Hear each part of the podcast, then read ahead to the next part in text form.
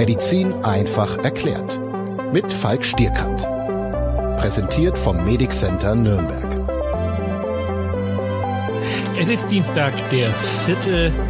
Mai mittlerweile und ihr hört eine neue DocPod-Folge mit äh, mir, dem Falk und leider ohne die Lisa, denn die Lisa hat diese Woche ihren wohlverdienten Urlaub angetreten und weil wir auf die Schnelle keinen Ersatz finden konnten, gibt's heute von mir die wichtigsten Corona-Themen einfach ein bisschen allein erklärt. Vielleicht im Vorfeld noch ein paar Dinge in eigener Sache. Wer das noch nicht tut, folgt doch gerne unserem Instagram-Kanal, der DocPod, oder mir persönlich Falk Stierkert oder auf DocFalk. Ja, was gibt's noch Neues? Ihr habt es vielleicht, äh, wenn ihr unserem Instagram- oder ähm, Facebook-Kanal folgt, schon gehört oder gelesen. Die DocPod-Familie hat sich ein wenig erweitert. Neben mir und der Lisa ist auch mein Freund und Kollege, der Herr Professor Lars Breuer, ab, naja, irgendwann in den nächsten Wochen mit dabei. Wir haben ja schon letzte Woche so ominös angekündigt, dass es im DocPod einige Neuerungen geben wird. Das ist eine davon, aber das ist noch lange nicht die einzige. Hm, wie es bei uns genau weitergeht und ähm, was sich ändert, werdet ihr in den nächsten Wochen erfahren. Aber keine Sorge, wir bleiben der DocPod. Wir werden nur ein bisschen anders aufgestellt sein. Ähm, der Lars und ich, wir werden uns einmal die Woche voraussichtlich über spezielle Themen aus der Medizin und aus der Wissenschaft unterhalten. Lars wird sich dann selber vorstellen, aber nur mal so viel dazu. Der Lars ist ähm, Professor für Anatomie, hat auch ein Mikrobiologiestudium und dort einen Doktortitel absolviert und ist echt ein Experte, kennt sich total gut mit allen Dingen in der Wissenschaft aus und vor allen Dingen mit der Frage, wie arbeitet man wissenschaftlich eigentlich? Wie kommt man von einer Idee oder von einer Annahme zum Beweis einer naturwissenschaftlichen These?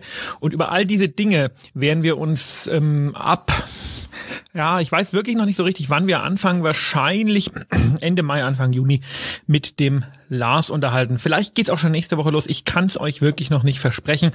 Mm, aber wir arbeiten gerade an der Technik, dass man das vernünftig umsetzen kann und dann wird das da losgehen.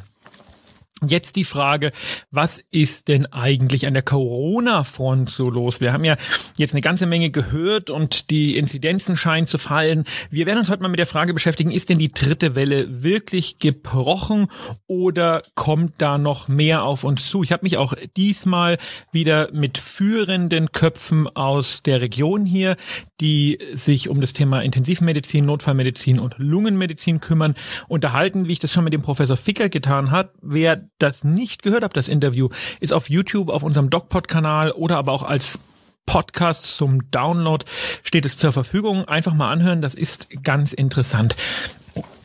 Kommen wir jetzt mal zum ersten Thema, nämlich dem Thema Indien. Und ich denke mir jedes Mal, wenn ich nach Indien schaue und wenn ich mir angucke, wieder 200.000 Neuinfektionen, wieder 300.000 Neuinfektionen. So sieht das also aus, wenn eine Pandemie ohne nennenswerte Maßnahmen durchläuft. Und es gibt ja die sogenannten pharmakologischen Maßnahmen und es gibt die nicht pharmakologischen Interventionen, wenn es um die Bekämpfung einer Pandemie gibt. Und äh, unter den nicht pharmakologischen Interventionen verstehen wir solche Dinge wie Masken tragen, Abstandsregeln, Hygieneregeln und dann auch Kontaktbeschränkungen und Lockdown. Die pharmakologischen Interventionen sind also entweder die Therapien oder die Impfungen. Und wenn wir äh, uns über Therapien unterhalten, haben wir leider momentan nicht so viel. Es wird auf YouTube öfters mal über das Thema Ivermectin gesprochen. Ivermectin ist ein Antiparasitenmittel, was im Verdacht stand, gut gegen die Corona-Infektion zu helfen. Leider hat sich herausgestellt, ähm, es tut es nicht und deswegen ähm, ist da auch wieder äh, die Hoffnung ziemlich, äh, ziemlich zerschlagen.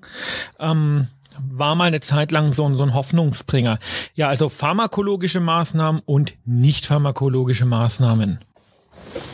Was also hat man in Indien gemacht? Nicht viel. Zum einen, weil religiöse Feierlichkeiten, zum Beispiel dieses Baden im Ganges, ja durchgeführt wurden. Wir kennen alle die Bilder, wo ganz, ganz viele Menschen, Tausende, Hunderttausende am Ganges stehen, um diese rituelle Waschung durchzuführen, ohne Abstandsregeln und ohne Hygienekonzept. Und na klar, da haben sich viele Menschen angesteckt. Zum anderen ist man in Indien mit der Impfkampagne nicht sehr weit vorangekommen und die Inder sind auch sehr impfskeptisch.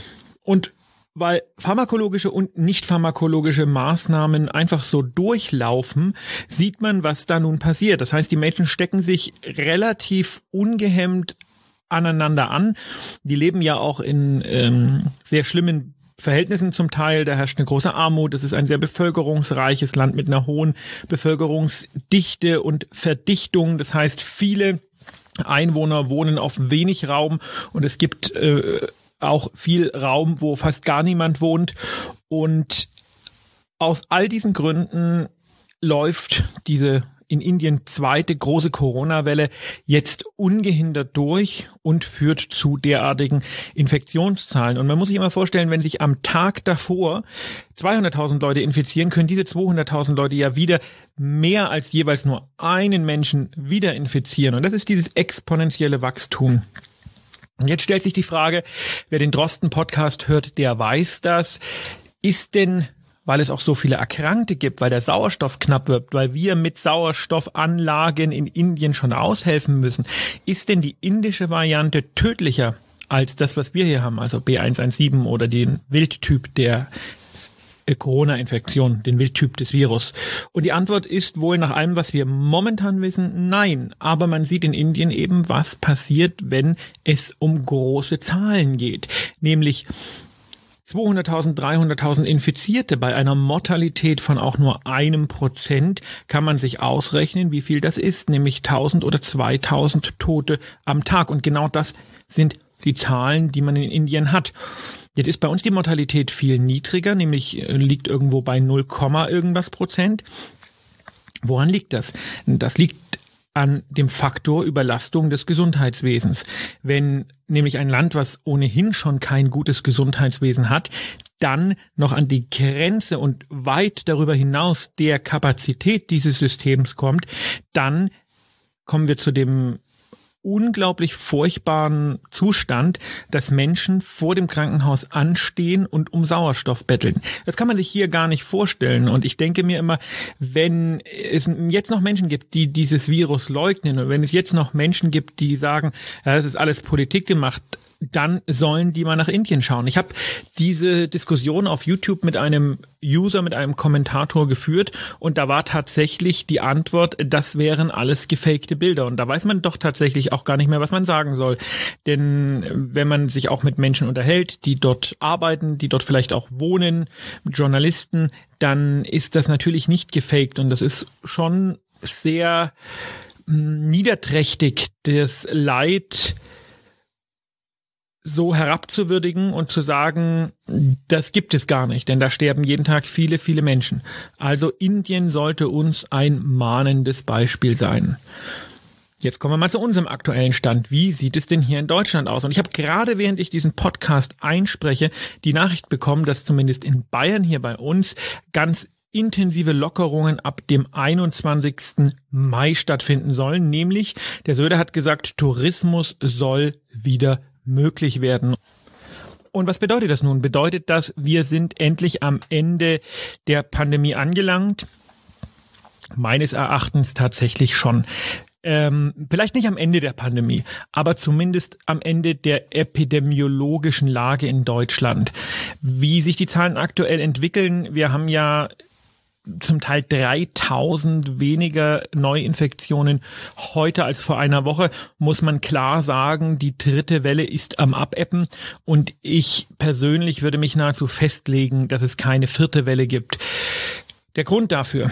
Zum einen die Impfungen. Ich merke das ja selber jetzt bei uns in den Praxen. Während ich den Podcast aufnehme, ziehen meine Arzthelferinnen gerade die Impfung für den heutigen Nachmittag auf. Wir impfen, impfen, impfen und wir bekommen aktuell tatsächlich ziemlich viel Impfstoff und wir können unsere Patienten impfen und wir werden jede Woche immer besser und das ist total befriedigend und es ist total gut und, und schön zu merken, dass man einen Teil zur Befriedung der Lage beiträgt. Und Genauso wie die Pandemie exponentiell gewachsen ist. Das heißt, einer hat zwei angesteckt, die zwei haben wieder vier angesteckt und so weiter und so fort fällt die Pandemie durch das Impfen auch exponentiell in sich zusammen. Wir hatten die ersten Monate sehr, sehr schlechte Impffortschritte und wir haben äh, gemeckert und das ist sicherlich auch berechtigt gewesen. Aber jetzt ist es so, dass eben nicht in einer Woche 1000, in der nächsten Woche wieder 1000, in der übernächsten Woche wieder 1000 Impfstoffdosen geliefert werden können, sondern die nächste Woche sind es schon 2000, dann sind es 4000 und auch da haben wir wieder ein exponentielles Negativwachstum. Was ist das was bedeutet das für die Prognose, die ich persönlich aus meiner Erfahrung hier an der Front dieser epidemischen Lage in Deutschland gebe? Ich denke, dass es spätestens Mitte Juni wirklich vorbei sein wird. Man wird die Maßnahmen dann vielleicht auch noch ein Stück weit verlängern, auch das Ganze mit der Maske und so, weil die Notaufnahmen und Intensivstationen und so weiter und so fort natürlich ein paar Wochen nachhängen und weil jeder Geimpfte ja sechs Wochen bis zur nächsten Impfung braucht und dann nochmal zwei Wochen warten muss. Das heißt, wenn ich heute jemanden impfe, ist der erst in zwei Monaten so weit, dass man sagt, es besteht ein kompletter Impfschutz. Ja, wie sieht jetzt die Lage im Gesundheitssystem aus? Das muss man ein bisschen differenziert betrachten. Wir haben ja einen ambulanten Bereich und wir haben einen stationären Bereich und wir haben einen intensivstationären Bereich. Und wenn man sich diese Bereiche anschaut, dann sind die auf einer Zeitskala betrachtet oder in Relation zur Entwicklung der Corona-Infektion, der Erkrankung Covid-19 hintereinander geschaltet. Ich habe also einen Patienten, der steckt sich irgendwann an und dann hat er eine Inkubationszeit und dann wird er irgendwann krank. Und dann entwickelt sich die Krankheit irgendwann und dann geht es ihm so schlecht, dass er ins Krankenhaus muss. Und im Krankenhaus versucht man ihn zu stabilisieren. Irgendwann geht er auf die Intensivstation.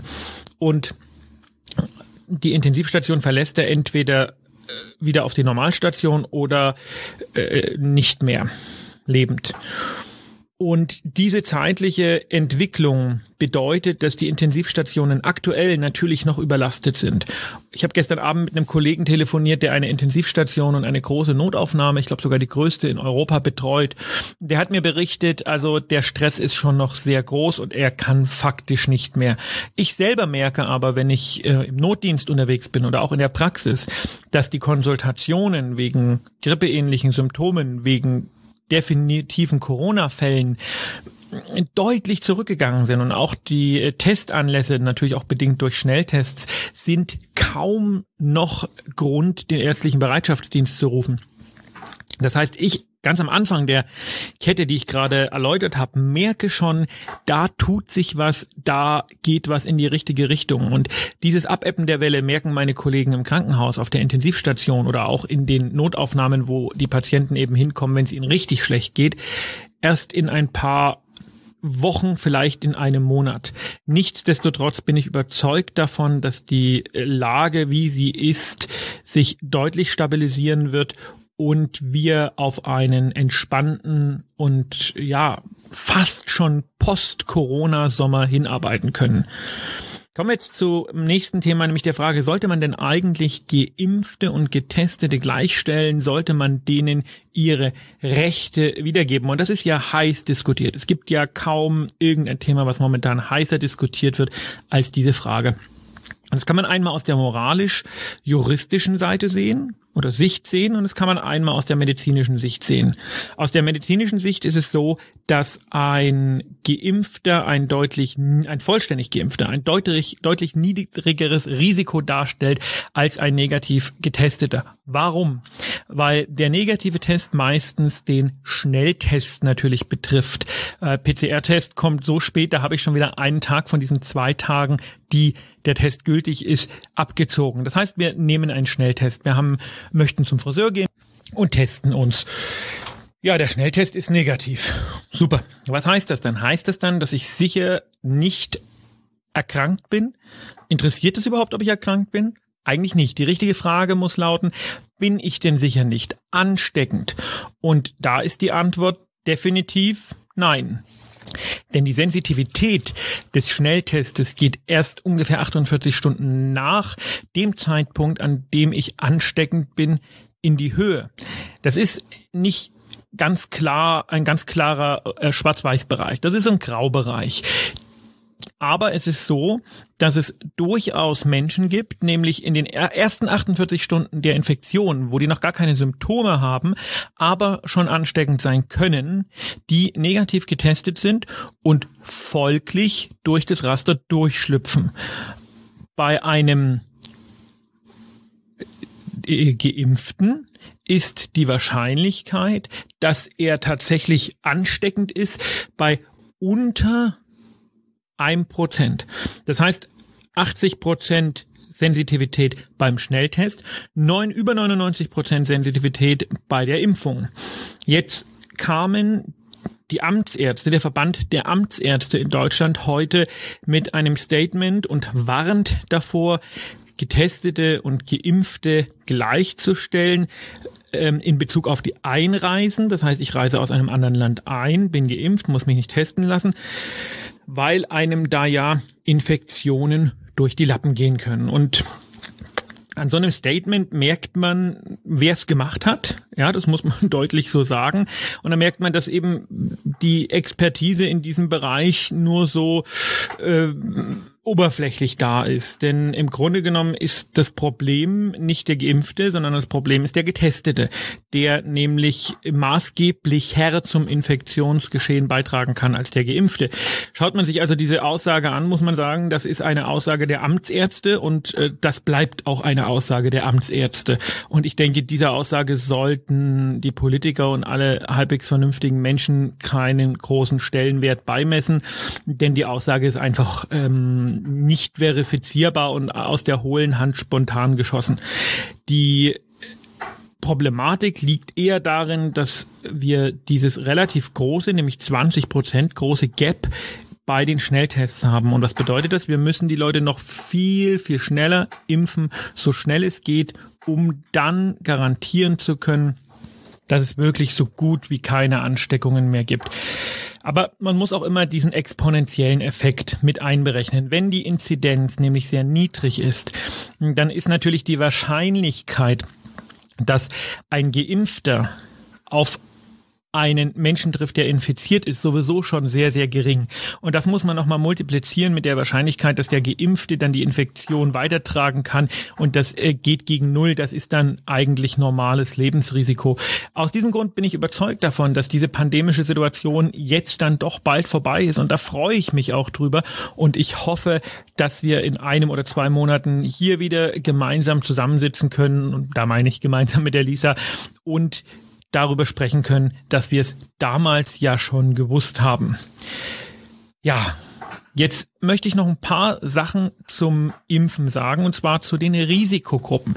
Es heißt ja immer, Risikogruppe 1 ist durchgeimpft und Risikogruppe 2 und so weiter und so fort. Was sind denn diese Risikogruppen eigentlich?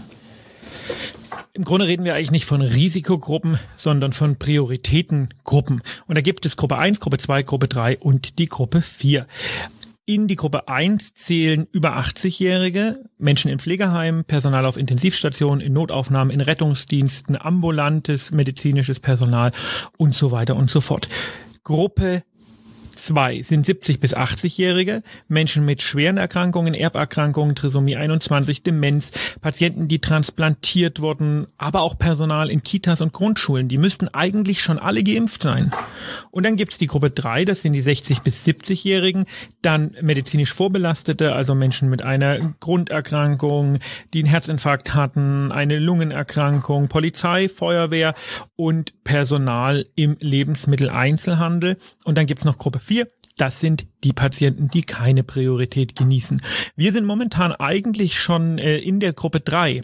Da gibt es zum Beispiel auch ähm, Patienten, die Kontakt mit Schwangeren haben. Jede Schwangere, das äh, wissen viele nicht, darf zwei Kontaktpersonen angeben, die dann prioritär in der Gruppe 3 geimpft werden dürfen. Und Gruppe 1 und Gruppe 2 ist fast durchgeimpft hier bei uns, was einfach äh, phänomenal gut ist und worüber wir uns alle, glaube ich, sehr, sehr freuen. Dementsprechend denke ich, es wird jetzt irgendwann dann mal aufgehoben, diese Priorisierung. Es wird höchste Zeit. Die Menschen, mit denen ich spreche, die Menschen, die sich auskennen mit diesem Thema, die sind eigentlich alle klar dafür, dass man diese Impfpriorisierung endlich aufhebt. Und ich möchte da auch einfach noch mal eine Lanze dafür brechen. Wir brauchen diese Priorisierung nicht mehr. Ich persönlich bezweifle, dass wir sie jemals gebraucht haben, aber das ist ein anderes Thema. Jetzt momentan muss diese Priorisierung weg und ich hoffe, dass das jetzt endlich auch mal die äh, Politiker sich da durchringen können und dieses ähm, ja, diese Empfehlung vom Ethikrat mal eine Empfehlung sein lassen können und fertig. Das letzte Thema für heute ist Long Covid. Der werde ich am Donnerstag auch auf unserem YouTube-Kanal noch ein Video dazu rausbringen. Denn Long Covid ist ein Problem, was wir, glaube ich, bisher unterschätzt haben und was uns auch nach der Corona-Pandemie noch ziemlich zu schaffen machen wird. Es gibt jetzt gute Daten, wo eine große Kohorte, äh, eine große Bevölkerungskohorte auch untersucht wurde. Und es zeigt sich, dass wirklich zehn Prozent der Patienten, egal ob symptomatisch oder asymptomatisch, einen Long-Covid, das heißt prolongierte Corona-Infektionssymptome erleiden. Ob das Husten ist oder Schmerzen oder dieses berühmte Chronic Fatigue Syndrom, ähm, das sind Patienten, die sind schwer geschädigt und haben da lange mit zu kämpfen. Definiert ist das praktisch als Symptome nach der offiziellen Ausheilung, das heißt nach der Genesung. Und wenn wir die ganze Zeit von so und so viel Prozent Genesene sprechen, dann muss man da zehn Prozent abziehen, die eben nicht genesen sind und von denen wir nicht wissen, ob sie jemals genesen werden. Wir wissen aber, dass diese Patientengruppe ähm, nach allem, was momentan bekannt ist, sogar eine deutlich erhöhte Mortalität aufweist. Das heißt, die sterben früher, weil sich die Grunderkrankungen verschlechtern, weil sich vielleicht eine Depression einstellt und verschlechtert, weil die Lungenkapazität nicht mehr ausreicht. Sollte einer von euch, äh, von euch Zuhörern an Long Covid leiden, das heißt so einen chronischen Verlauf haben, vielleicht auch jung sein und diesen Verlauf haben, Bitte meldet euch doch bei uns. Wir würden sehr, sehr gerne ein Interview mit euch führen und den Menschen mal zeigen, was dieses Long-Covid eigentlich bedeutet. Naja, jetzt sind wir am Ende des heutigen Podcasts angekommen. Ein Podcast ohne die Lisa, nur mit mir allein eine One-Man-Show sozusagen. Ich hoffe, ihr hattet trotzdem so ein bisschen Spaß, habt ein bisschen was mitnehmen können. Ich habe euch vielleicht auch ein bisschen unterhalten können. Ich habe euch das am Anfang schon gesagt. Es wird hier auf diesem Kanal mit diesem Format in Zukunft ganz radikale Veränderungen geben, die aber eher positiver Natur sind. Ich kann es euch aus juristischen Gründen noch nicht komplett verraten. Ich habe euch schon so ein bisschen verraten, dass wir jetzt den Lars mit an Bord haben. An dieser Stelle auch nochmal einen schönen Gruß an Lars und einen schönen Gruß auch an Lisa, von der ich ausgehe, dass sie dieses äh, diese Folge natürlich hören wird, weil sie wissen möchte, wer ist denn für mich eingesprungen? Und die Antwort ist keiner. Ähm, ging trotzdem irgendwie die ersten Folgen mit Lars. Ich bin gespannt, wann wir die äh, versenden. Sicher innerhalb des nächsten Monats irgendwann. Und es wird auch ein weiteres Podcast-Format dazukommen, über das ich jetzt so noch gar nicht reden möchte, was aber sicherlich auch spannend wird. Und in diesem Sinne darf ich mich auch mit einer gewissen Vorfreude von euch verabschieden. Ich wünsche euch alles Gute. Ich hoffe, ihr bleibt gesund, geht achtsam mit euch um und passt auf euch auf. Und wenn ihr schon dürft, dann geht unbedingt zur Impfung. In diesem Sinne, macht's gut.